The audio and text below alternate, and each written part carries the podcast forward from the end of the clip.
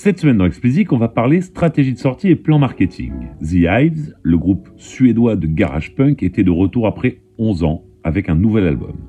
L'excellent Musical Eye, média britannique dédié au business de la musique, s'est livré à une analyse après coup de la stratégie déployée derrière le retour du groupe réputé pour ses prestations scéniques. Ils en tirent quelques enseignements qui sont particulièrement pertinents si vous êtes un groupe ou un artiste dont la carrière a connu ce qu'on pourrait appeler des pauses ou plus méchamment des trous d'air.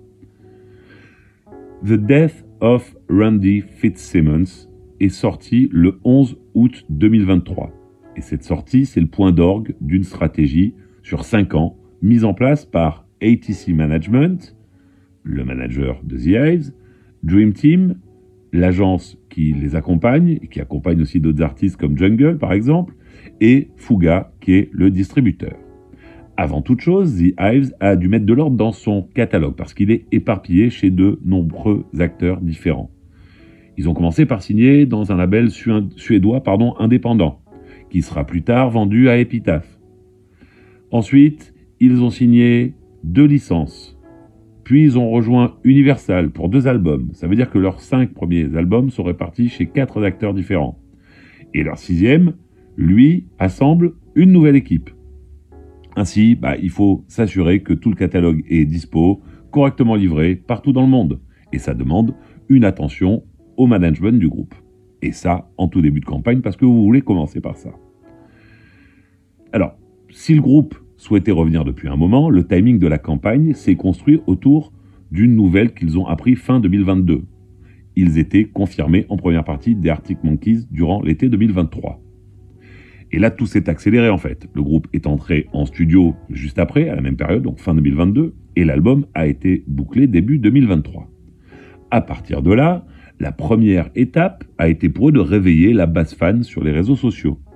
Pour cela, le groupe a partagé des images d'archives, puis a sorti des teasers aussi énigmatiques que farfelus, incarnant bien leur humour décalé. Le nom de l'album a été révélé en hommage à un membre fictif du groupe dont la mort aurait été l'effet déclencheur de la pause de leur carrière. On les voit dans les bois, en Suède, allant récupérer les bandes du nouvel album dans la tombe du fameux Randy. Les fans les plus avertis du groupe auront bien saisi l'ironie du discours et voudront, à n'en pas douter, connaître la suite et écouter l'Edit Band. Avec l'annonce de show aux US et la révélation des dates de sortie du single et de l'album, le premier cercle de fans était à point. L'étape suivante consistait à s'adresser aux fans un peu moins engagés. Le groupe a la chance d'être écouté largement et régulièrement sur les DSP, mais comment allait être accueilli ce nouveau titre?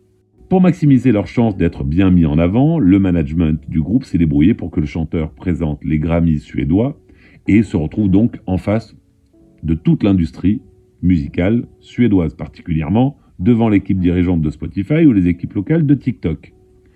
Plutôt que tout faire depuis le UK ou les US où se trouve euh, le propriétaire du master, il était beaucoup plus pertinent de centrer la campagne sur le pays d'origine du groupe, la Suède. Alors ça a l'air évident comme ça, mais quelquefois ce n'est pas le cas. L'idée c'était de maximiser en fait les chances d'avoir des fans du groupe chez les partenaires stratégiques. Puisque le The Hives étant suédois, vous aurez mécaniquement plus de fans du groupe chez Spotify Nordics ou chez TikTok euh, en Suède, forcément. Particulièrement dans un contexte digital totalement nouveau pour un groupe dont la dernière sortie avait eu lieu en 2012, une époque sans TikTok et où Spotify devait avoir à peu près 10 millions d'utilisateurs actifs mensuels.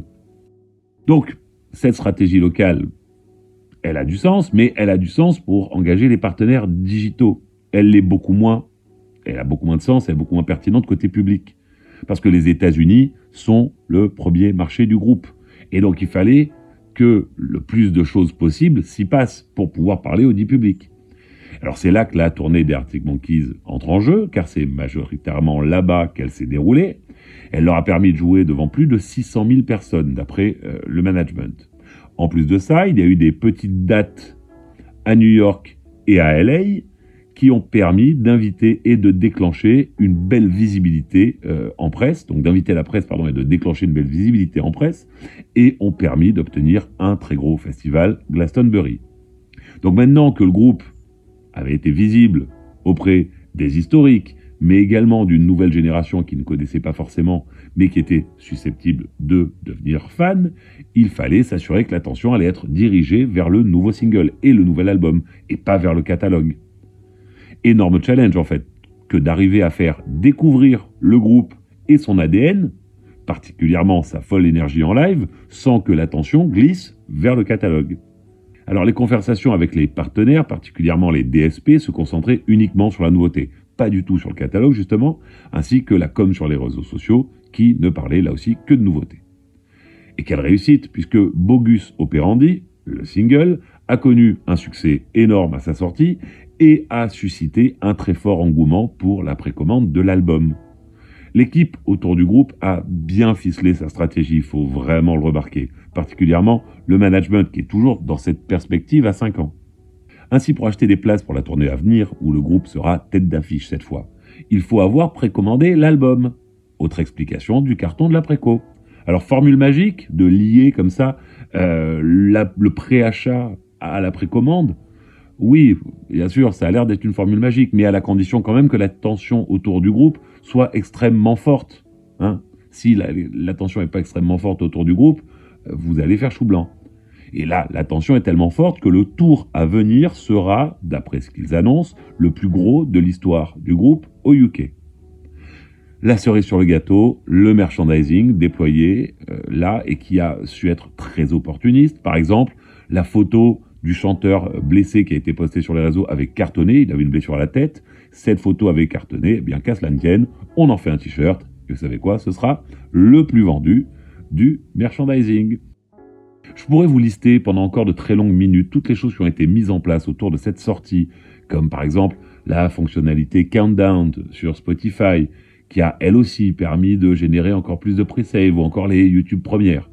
Bref, ce que je veux vous dire, c'est que cette campagne a drôlement bien marché et a permis, bah, d'une part, de comprendre quelques petites choses dont d'autres groupes devraient s'inspirer, et surtout a permis un retour couronné de succès. Et pour le fan de The Hive que je suis, c'est réjouissant. Allez, c'est tout pour cette semaine. Comme d'habitude, si vous ne l'avez pas encore fait, abonnez-vous à la newsletter, le lien est en description. Pour me soutenir, mettez-moi 5 étoiles sur Apple et abonnez-vous quelle que soit la plateforme. Allez, bon week-end à tous et à la semaine prochaine.